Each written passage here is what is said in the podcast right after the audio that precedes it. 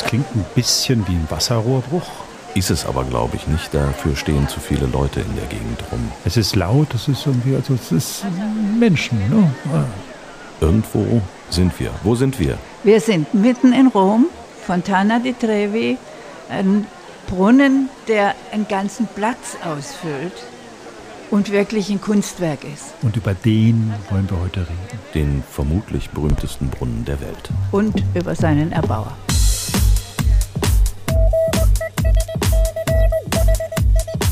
Geschichtsmacher. Von den Autorinnen und Autoren des Zeitzeichens.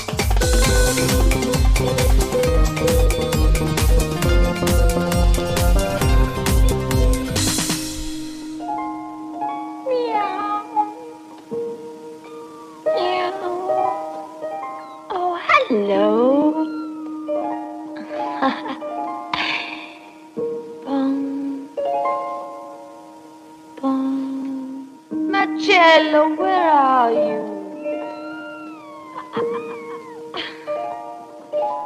Und jetzt sind wir wieder an diesem Brunnen. Diesmal ist er schwarz-weiß und wir haben eine schöne Frau mit einer Katze auf dem Kopf davor. Die hat ihn wirklich auf dem Kopf, ne?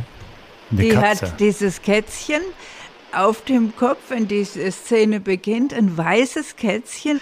Dann pflückt sie dieses Kätzchen vom Kopf und dann begibt sie sich auf diesen Platz, wo dieser Brunnen ist, nachts. Das verschlägt Und es ihr die ist Sprache. verschlägt ihr die Sprache. Und das ist auch so. Also wenn man diesen Brunnen sieht, selbst wenn man weiß, dass es ein großer Brunnen ist, jedes Mal, wenn du dich dem näherst, denkst du wieder, "Ah", kriegst du so einen Schreck. Und sie sagt, My goodness.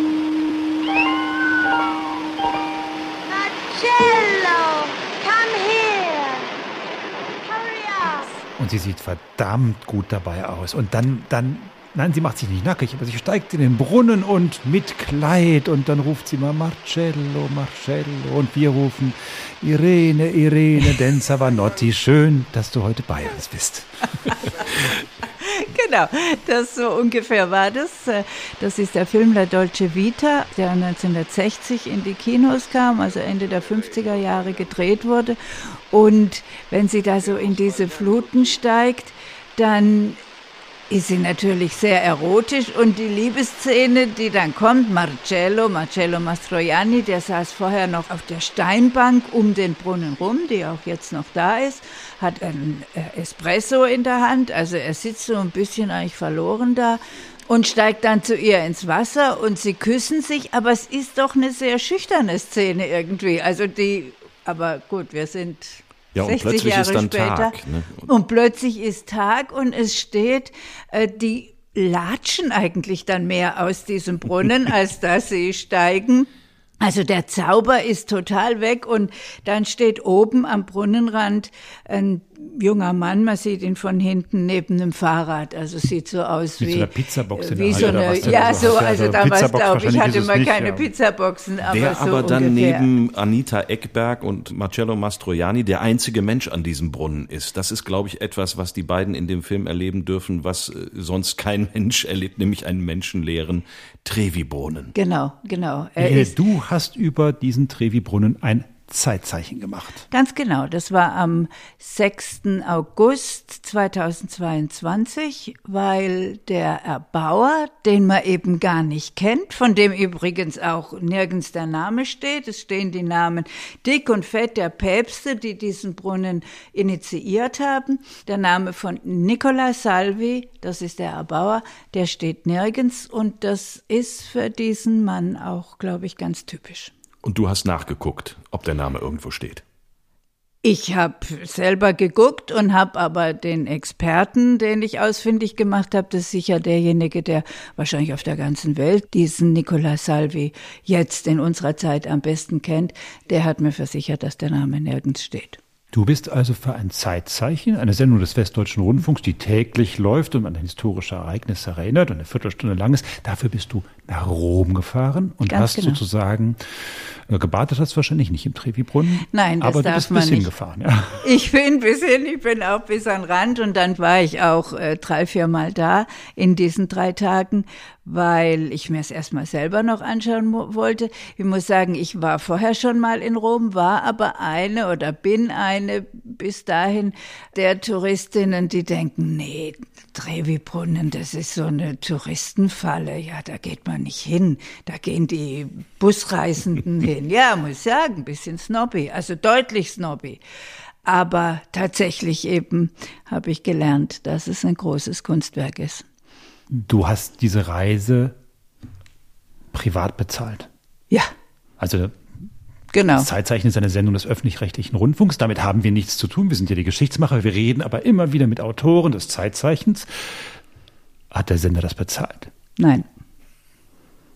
Du hast es einfach so gemacht. Du hast dein Geld zusammengekratzt und hast eine Reise nach Rom gemacht. Genau. Wie schön, weil du mehr über Herrn Salvi erfahren wolltest. Ja, ich fand es einfach jetzt äh, toll, über diesen Brunnen was zu erfahren. Ich fand es äh, schön, dass ich den Experten, der selber auch nicht in Rom lebt, sondern in den Marken, das ist da so an der Wade des Stiefels, ja, also Ancona, da die äh, östliche, die Adria-Seite.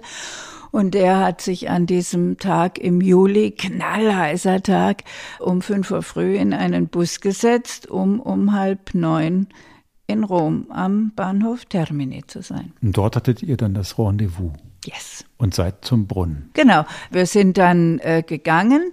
Auch im Übrigen, es gibt ja natürlich so eine Binse wahnsinnig viele Brunnen in Rom. Die meisten sind älter als der Trevi-Brunnen. Wir sagen vielleicht erst schon mal kurz, es kommt nachher gleich nochmal. Zeitzeichen, wie du schon sagtest, hat ja immer einen Stichtag und das war der Geburtstag von Herrn Salvi äh, am 6. August im Jahr 1697, also 325 Jahre her, ist er geboren. Und die viele andere Brunnen sind in dem 17. Jahrhundert, in, in dessen Ende er geboren ist, überhaupt gebaut worden von einem Herrn Bernini. Den findet man in Rom überall. Den- der ist allgegenwärtig. Der ist absolut allgegenwärtig und der hat viele Brunnen gebaut und auf dem Weg eben vom Bahnhof Termini, jetzt komme ich zu unserer Geschichte zurück, äh, Cristiano Marchegiani, so heißt der Experte und ich, wir sind da also gegangen und da ist, geht man schon eine Straße, die heißt schon Straße der vier Brunnen und da sind auch mehrere Brunnen äh, von Bernini. Und dann kommt man in die Gegend, wo der Film Dolce Vita, aus dem wir eben den Ausschnitt hörten, gedreht worden ist. Jetzt für die Leute, die weder den Film Dolce Vita gesehen haben, noch vielleicht mal in Rom gewesen sind, um sich den Brunnen anzuschauen.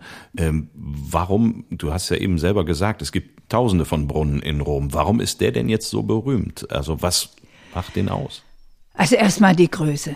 Er ist 50 Meter so im Durchmesser, ist ein ganzer Platz, der ausschließlich dieser Brunnen ist. Da ist eben nur noch dieser Rand und, und wo die Menschen sich heute drängen.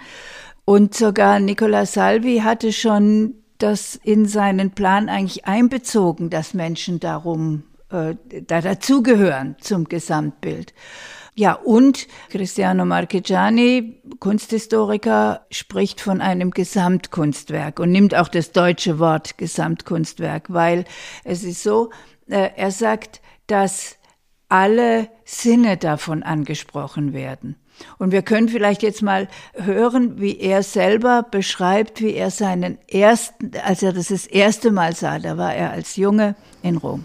La prima volta che ho visto la fontana mh, ed è stato sicuramente un'emozione grandissima perché Der gefühlsmäßige Eindruck war überwältigend. Er ergreift Besucher jeder Art, von dem Jungen, der noch keine Ahnung hat, bis zu dem Experten, der die Geschichte all dieser Monumente und Denkmäler studiert. niente ancora alla, alla persona che invece ha studiato molto questi monumenti. Eh, Per tutti è sempre una grande sorpresa, ogni volta una grande emozione. Es ist jedes Mal wieder eine große Überraschung und sehr bewegend. Es ist immer wieder ein großes Geheimnis, wie es alle umfassenden Kunstwerke haben. Ein Gesamtkunstwerk. Gesamtkunstwerk come questa ehm, hanno da esprimere. Ein Gesamtkunstwerk, das deutsche Wort. Was macht es zu einem Gesamtkunstwerk? Beschreibt doch mal, was sieht man denn da eigentlich, wenn man davor steht? Also zunächst mal, es ist ein,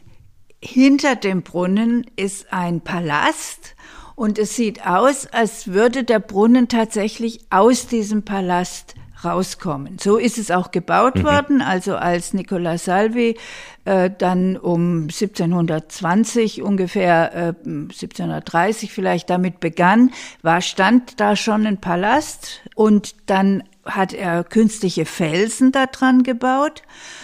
Dann sind Statuen die alle das Wasser symbolisieren. Da ist eine Neptunstatue, dann ist äh, links unterhalb von äh, dem Neptun ein Pferd, was sich aufbäumt, was also die zerstörerische Kraft des Wassers bedeutet. Und daneben ist ein friedlicheres Pferd, was die lebensfreundliche Kraft des Wassers symbolisiert. Gesamtkunstwerk auch, weil der Klang, den wir ja eben auch gehört haben, mit zu dem Werk dazugehört. Also das sind kleine Wasserfälle innerhalb dieses Brunnens, so dass er natürlich, ja, dass immer das Rauschen zu hören ist und äh, dann noch verschiedene Wassertiere, Muscheln. Und eben es ist diese Größe, die überwältigend ist. Also ihr seid dann beide da zu diesem Brunnen hingegangen und ähm, was war der Eindruck? Touristennepp oder doch Kunstwerk? Nein, nein, großes Kunstwerk, großes Kunstwerk. Wenn man sich damit näher beschäftigt, natürlich auch die Statuen sind ja weiß, also in hellem Marmor ähm, und sind, sind großartig gearbeitet und diese künstliche Landschaft, die, wie Herr Mankegiani sagte, äh, sich an der idealen Landschaft, die die Dichter besungen haben, orientiert, die arkadische Landschaft. Nein, nein, das ist ein großes Kunstwerk, das ist gar keine Frage. Aber es ist auch voller Touristen. Es ist auch voller Touristen. So einsam wie Anita Eckberg kannst du da nicht sein. Nein, war ich auch nicht. Und ich habe natürlich auch äh, Touristen gefragt. Also man muss natürlich als erstes sagen, was viele, die nach Rom kommen und sich überhaupt nicht für Herrn Salvi und auch nicht äh, für Neptun und vielleicht noch für die Pferdestatuen interessieren, gehen zu den Brunnen, um da Geld reinzuwerfen weil das Glück bringen soll, dass man da Geld reinwirft und vor allem soll symbolisieren, dass man wiederkommt. Das muss man, glaube ich, irgendwie, da gibt es ein Ritual. Man darf das nur über rechte, linke Schulter und ja, man darf weiß nicht ich selber auch nicht. oder sowas. Genau, ne? ja. man wirft so Aber die, über die Leute die stehen da Schulter. und dann schmeißen die da Geld Also ich, rein. äh, genau, genau. Es sollen am Tag 3000 Euro da rauskommen, Oh, also zusammenkommen. Da hat sich die äh, römische Stadtregierung wahrscheinlich eine schöne Story ausgedacht, dass das äh, Glück bringt und einen wieder nach Rom zurückbringt. Gut, auch das. Und hat aber das ist, 3000 glaube ich, Euro pro. auch so alt. Ja, ja. Ähm, es heißt, äh, dass das der Caritas zugute käme. Aber das heißt, da, da steigt jemand in den Brunnen und sammelt das dann ein. Ja, ne? ja, Abend, nachts wird es, äh, so lange habe ich nicht ausgeharrt, aber es wird regelmäßig äh, Und eingesammelt. danach kommt Anita Eckberg und badet wieder und am nächsten Morgen ist alles wieder wie vorher. Täglich grüßt das Murmeltier, ja. Und, nein, nein, und tagsüber darf man, darf, also dürfte heute auch Anita Eckberg da sicher nicht rein. Da- da- äh, da- stehen überall, also an einer Stelle, die so auf dem Straßenniveau ist, was oberhalb des Brunnens ist, also vielleicht drei, vier Meter höher, wo man einen schönen Blick auch über den ganzen Brunnen hat. Da stehen immer Polizisten, Polizistinnen auch und pfeifen immer so ein Doppelpfiff, wenn sich jemand dem Brunnen nur, also der, der Wasserfläche nur nähert. Hast du versucht? Nein, ich nein, nein, ich war doch hier die die freundliche, äh, schüchterne Reporterin, aber ich habe gesehen, wie andere das äh, zurechtgewiesen wurden. Dieses Vorbild dieser schönen Frau aus La Dolce Vita, das ist schon, man möchte da rein. Man oder? möchte da rein. Das Wasser sieht doch natürlich. schön aus. Ja, Wahnsinn, das sieht also ganz So rein. bläulich, ne? Gut, das weil er gestrichen ist, bläulich der Untergrund, aber klar, ist, man möchte da rein, natürlich. Zumal es also, als ich dort war, affenheiß war und äh, schon das hätte gut getan. Aber Aber jedenfalls, ich habe natürlich, äh, wollte euch ja auch und für die Sendung im WDR auch ein paar Stimmen von Menschen mitbringen. Hab einige gefragt, manche sagten, nee, sie können nur Spanisch. Deutsche habe ich lustigerweise gar nicht getroffen, die jetzt da standen, aber äh, einen Herrn aus Holland, der auch eine schöne Geschichte hat. No, I'm actually here for the second time. Now with my daughter. And the first time I was here for my honeymoon. So uh, I had to come over again and show my daughter these great things as well. It's very special. Lovely. Yes. Did you throw um, some money into it? To come Yes, we did. We did. Yeah, for sure. Yeah. And you did come back. Yeah, I did come back. Yeah, and we threw in uh, some money again.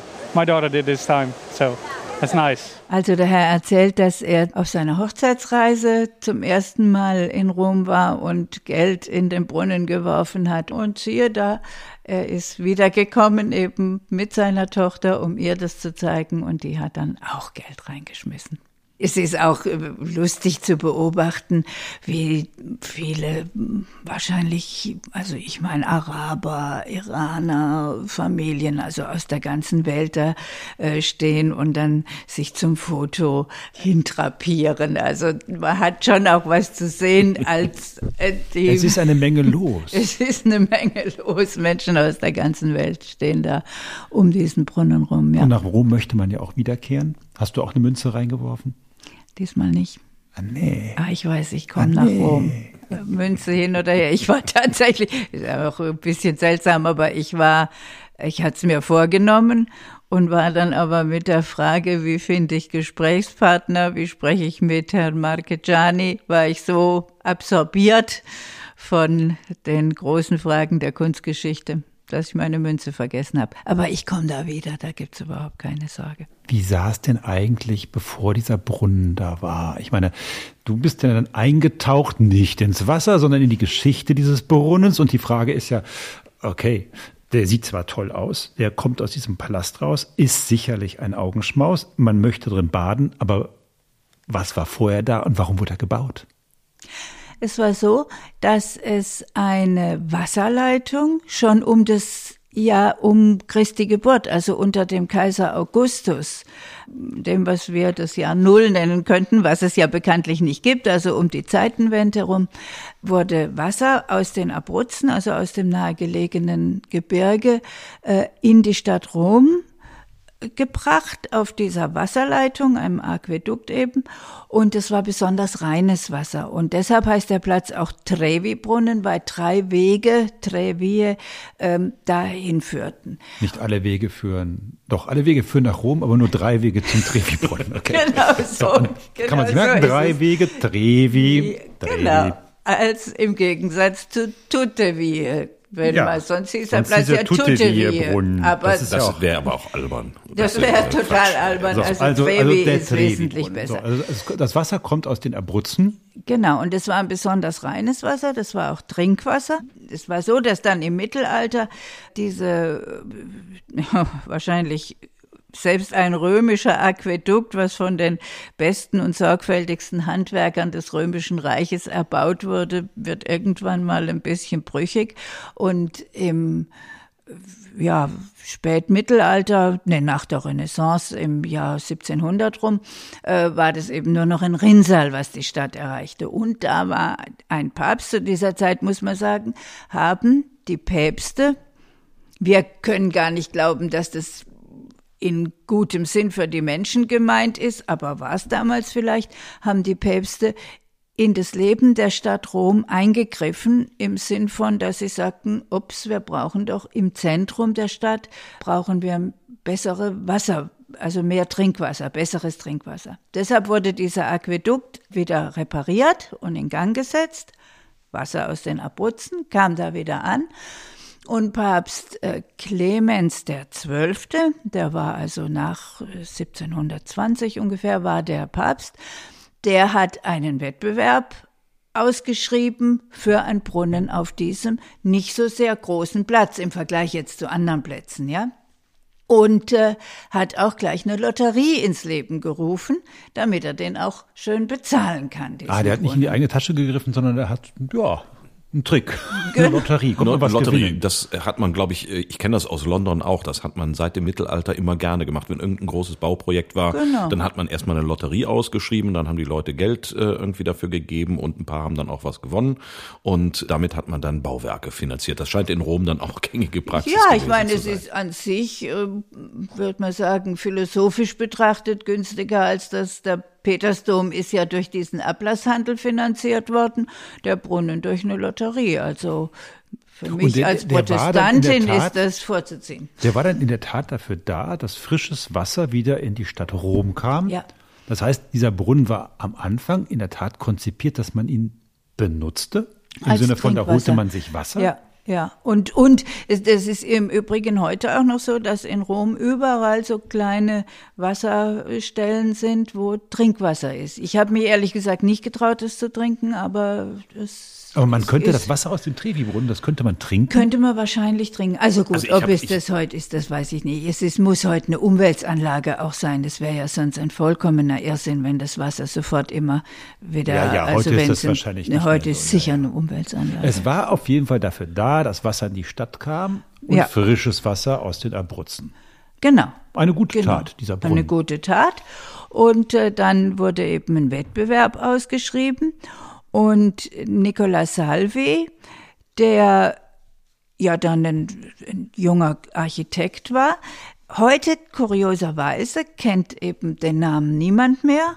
Bernini Wir kennt jeder. ja schon, Bernini kennt jeder. Michelangelo, der die Kuppel auf dem St. Peters, auf dem Petersdom gebaut hat, kennt sowieso auch jeder. Und Nicola Salvi war aber ein geachteter Architekt. War gut ausgebildet in Rom in der Akademie und Cristiano Marchegiani hat die Familiengeschichte von Nicola Salvi erzählt und das können wir jetzt doch direkt mal hören. Nicola Salvi era un architetto nato a Roma alla fine del Seicento. Nicola Salvi ist ein Architekt, der Ende des 17. Jahrhunderts in Rom geboren wurde. Salvi ist klassisch ausgebildet. Er gehörte sowohl der Architektenklasse der Kunstakademie an, als auch der Academia Arcadia, einer Gemeinschaft von Dichtern. Seine Brüder und sogar seine Schwestern waren Maler. Es war also eine Künstlerfamilie, in der er Architekt war. Er hat sich mit Mathematik beschäftigt. Er hat die Architektur des 14. und 15. Jahrhunderts, also der Renaissance, studiert. Er hat den klassischen Architekten Palladio verehrt und natürlich Michelangelo. Wenn wir uns jetzt vorstellen, wie sieht Rom aus in der Zeit, in der Nicola Salvi aufwächst? Wir sagten ja schon, das ist Beginn des 18. Jahrhunderts, also 1720 ist er ja dann ein junger Mann. Erstens wird Rom überragt von der Kuppel, die Michelangelo gebaut hat, der Kuppel des Petersdoms. Dann gibt es überall die Plätze, die, du sagtest es schon, Bernini gebaut hat. Bernini war auch sowohl Architekt als auch Bildhauer. Und zum Beispiel der große Brunnen, wunderbarer Brunnen an der Piazza Navona, äh, der vier Flüssebrunnen, wo die vier Flüsse der damals bekannten Kontinente auch von Figuren dargestellt werden. Ähm, das ist Bernini. Bernini ist über, ist überschäumend, ist äh, bunt, ist also jetzt nicht farbig, die sind nicht farbig angemalt, aber äh, Bernini ist irgendwie das volle Menschenleben und ein bisschen mehr, was man ja mit Italien auch oft verbindet. Das ist das volle Leben und da kommt noch ein bisschen was obendrauf. In dieser Atmosphäre, äh, mit diesen optischen Eindrücken, wächst dieser junge Mann Salvi auf. Und wir sind ja jetzt im Spätbarock bei Bernini im 17. Jahrhundert Barock, dann im 18. Jahrhundert Spätbarock. Da äh, findet er eine ganz eigene Bildsprache, Sprache für diesen ähm, Brunnen, die nicht so voluminös ist wie Bernini, auch äh, bescheidener, wenn man so will. Und aber eben sehr besonders durch doch die Größe, die er sich zutraut. Man muss sagen, und das finde ich irgendwie sehr berührend, dass Nicola Salvi ein offenbar sehr bescheidener Mensch war, auch kränklich, also jemand, der eigentlich mit seiner Persönlichkeit durchaus im Kontrast steht zu diesem großen Werk und diesem populären Werk, was er geschaffen hat.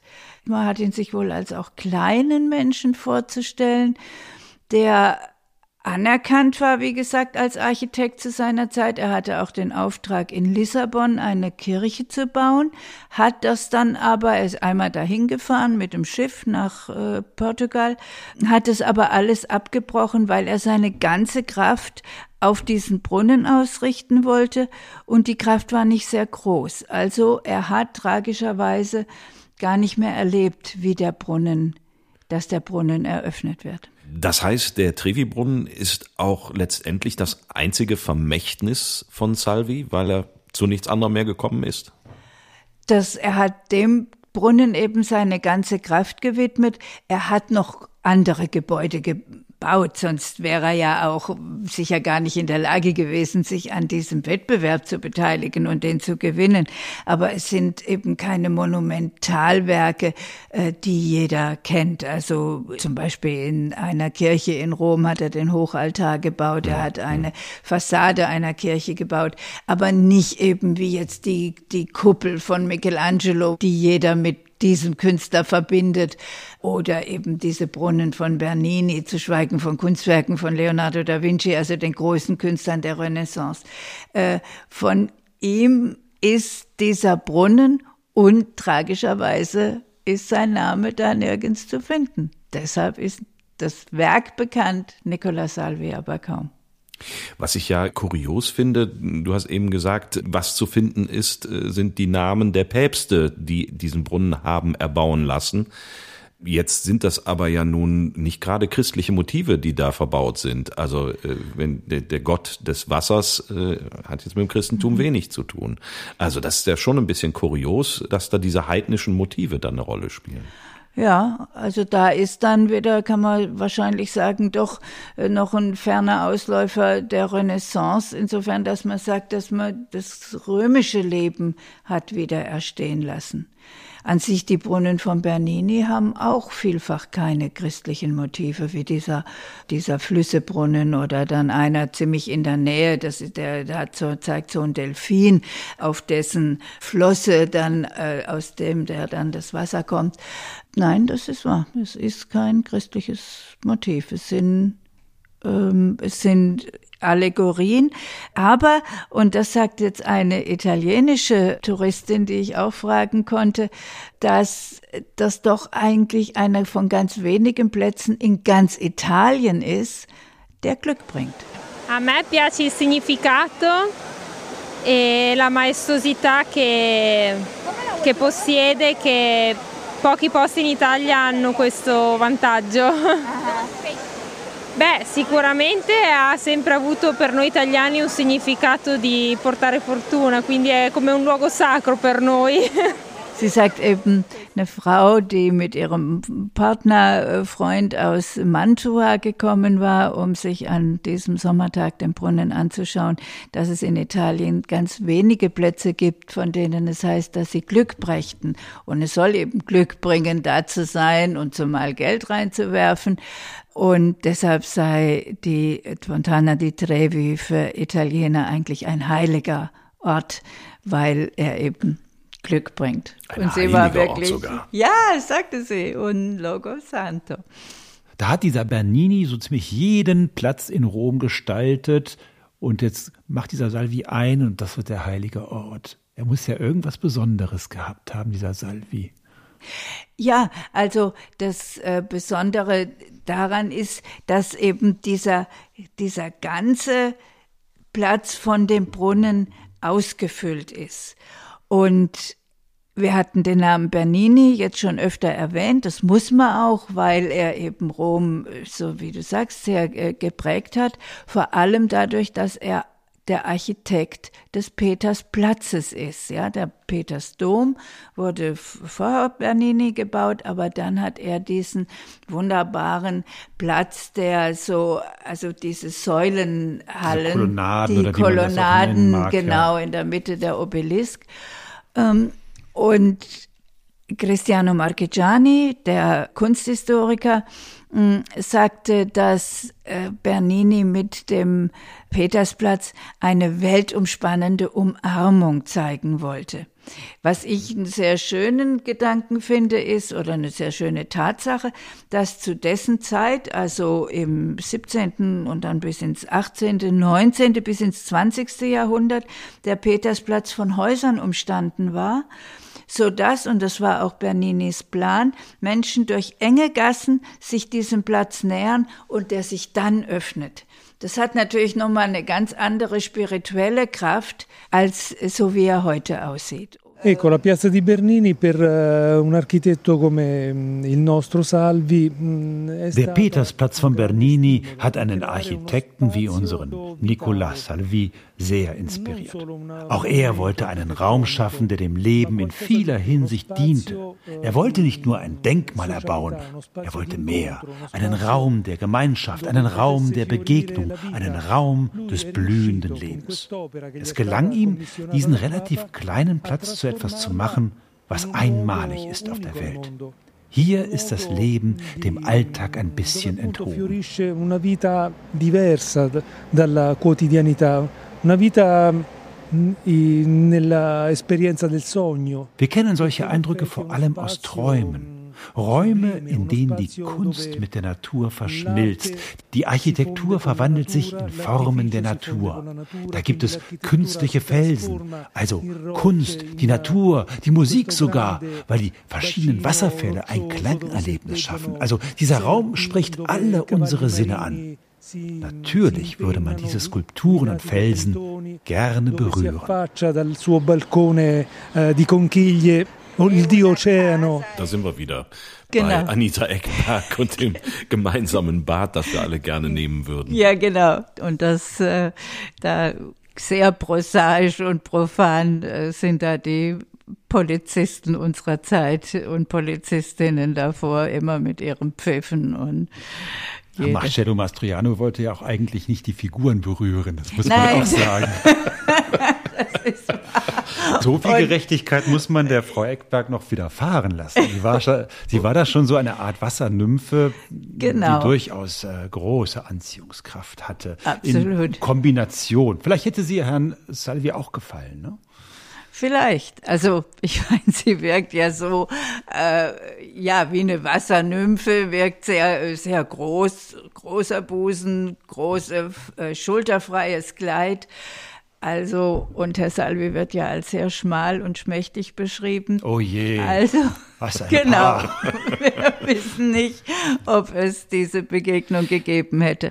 Man muss sagen, und auch Cristiano Marchegiani, der Kunsthistoriker, war da wirklich nochmal ganz begeistert, als er davon sprach, dass diese Szene den Brunnen in die Kunst des 20. Jahrhunderts gehoben hat. Denn der italienische Film ist im 20. Jahrhundert eigentlich das, was die Baukunst und die Skulptur in den Jahrhunderten zuvor in Italien war, nämlich wirklich ein Meilenstein in der Kunst und der Ausdrucksform dieses Landes. Grazie a Fellini, Federico Fellini con uh famoso film del 1960 della Dolce Vita. Dank Federico Fellini und seinem berühmten Film von 1960. Wie könnte man die Szene vergessen, in der die wunderschöne Anita Eckberg wie eine Nymphe in die Wasser steigt und Marcello Mastroianni auch zu einem nächtlichen Bad verführt. Salvi wäre darüber überglücklich, zeigt die Szene doch in Fleisch und Blut, eine Nymphe,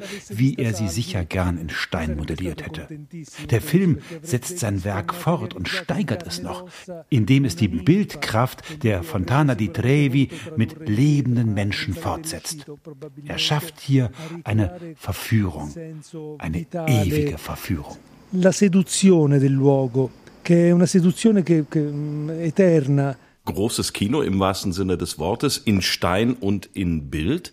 Weiß man, ob der Ruf, den der Trevi-Brunnen genießt und der Grund, weswegen alle dahin pilgern, jetzt der Film auch tatsächlich ist. War das sozusagen der Startschuss für die Touristen aus aller Welt dorthin zu strömen? Kann schon äh, eine, ja, das Wort Renaissance hatten wir jetzt schon ein paar Mal in Bezug auf die Kunst, aber dass das eine Renaissance war, äh, dieses äh, Brunnens. Nun muss man natürlich sagen, 1960 hat das war der Welttourismus ja erst nach und nach begonnen.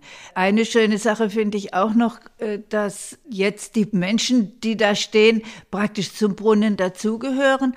Und in der Zeit, in der er erbaut wurde, war das aber auch zum Beispiel bei Theatern und so so gedacht, mhm. dass die Theater so gebaut waren, Kirchen sicher auch, dass sie mit den Menschen, die da sind, erst das vollendete Werk werden. Und das kann man von, von der Fontana di Trevi sicher sagen, dass die vielen Menschen aus aller Welt den Brunnen erst gemeinsam zu dem machen, was er ist. Es ist doch ein bisschen schon eine Ironie, sowohl den Erbauern als auch Frau Eckberg. Man hat sie doch beide ein bisschen vergessen. Wenn ich mal gucke, ich habe mal geguckt, was denn Frau Eckberg danach so nach das süße Leben La Dolce Vita gedreht hat das Liebeskarussell, das gewisse Etwas der Frauen, blonde Köder für den Mörder. Djangos blutige Spur, immerhin, das ist, ne? Also. Geständnisse einer das Nonne. Das war keine ewige Verführung, sondern eine, ja, eine langsam runtergegangen auf der Treppe der Qualität, würde man mal sagen. Einer der letzten Filme heißt Schamlose Angela. Naja, Nein, aber es, gibt doch, es gibt doch viele Künstler, auch Schauspieler, die mit einem Film dauerhaft in Verbindung sind. Und das ist Anita Eckberg mit dieser Szene. Von Anita Eckberg bleibt La Dolce Vita und das Bad in der Fontana di Trevi. Und von Nicola Salvi bleibt der Brunnen selbst. Also insofern Ganz haben wir genau. beide Stränge zusammen. So, und jetzt sollten wir noch mal den Brunnen anwerfen. Moment mal. Gucken, es gibt das vielleicht von der Länge. Ja, da, da, verändert ja nichts um. So, wir können jetzt bei den so, wir können jetzt mal den Brunnen anwerfen. Das ist der Vorteil, wenn man nicht im Studio dreht, sondern in der Küche der werten Kollegin Irene Denzer-Vanotti. Und da sprudelt auch schon der Brunnen, der Trevi-Brunnen. Man hört es ganz deutlich im Hintergrund. Und ich bewege mich auf den Brunnen zu, wie einst Anita Eckberg. Ich pflücke das weiße Kätzchen aus dem Haar. Wie es da hochgekommen ist, weiß man bis heute nicht. Weiß man bis heute nicht. Man weiß, genau, man In weiß. dieser Szene wurden keine Tiere gequält. Es klingt anders, aber es ist so. Ja. Und ich rufe nochmal, Marcello, where are you? Sie spricht Englisch kurioserweise. Marcello. Und ich als Marcello sitze da versonnen blickend mit einer Tasse Espresso und äh, schaue Anita Eckberg äh, hinterher, wie sie in diesen Brunnen hinein stapft. Ja, El Elfengleich. hört man Elfengleich. Und dann stehst du auf, gehst auch selber in den Brunnen. Und wenn ihr jetzt da draußen sehen könntet, wie Irene Denzavanotti und Martin Herzog in der Spüle planschend im Waschbecken, ja, als Sinnbild der Freude, nymphenartig äh, mir zuwinken, so würdet auch ihr sagen, ja, davon möchte ich mehr. Und das könnt ihr bekommen, wieder in zwei Wochen. Dann gibt es nämlich eine neue Folge von Die Geschichtsmacher. Und wenn es euch gefallen hat in dieser Woche, dann sagt es äh, Freunden, Bekannten, Liebhaber des italienischen Filmes und allen, die euch lieb und teuer sind. Und wenn es euch nicht gefallen hat, Dann schreibt uns aber bitte nur uns unter www.diegeschichtsmacher.de, wisst ihr dann wo. Und wir sagen Danke, Irene, für dieses wunderbare Bad. Dank euch für die Fragen und für diesen gemeinsamen Ausflug. und wir hören uns in 14 Tagen wieder bei den Geschichtsmachern. Tschüss. Tschüss. Tschüss.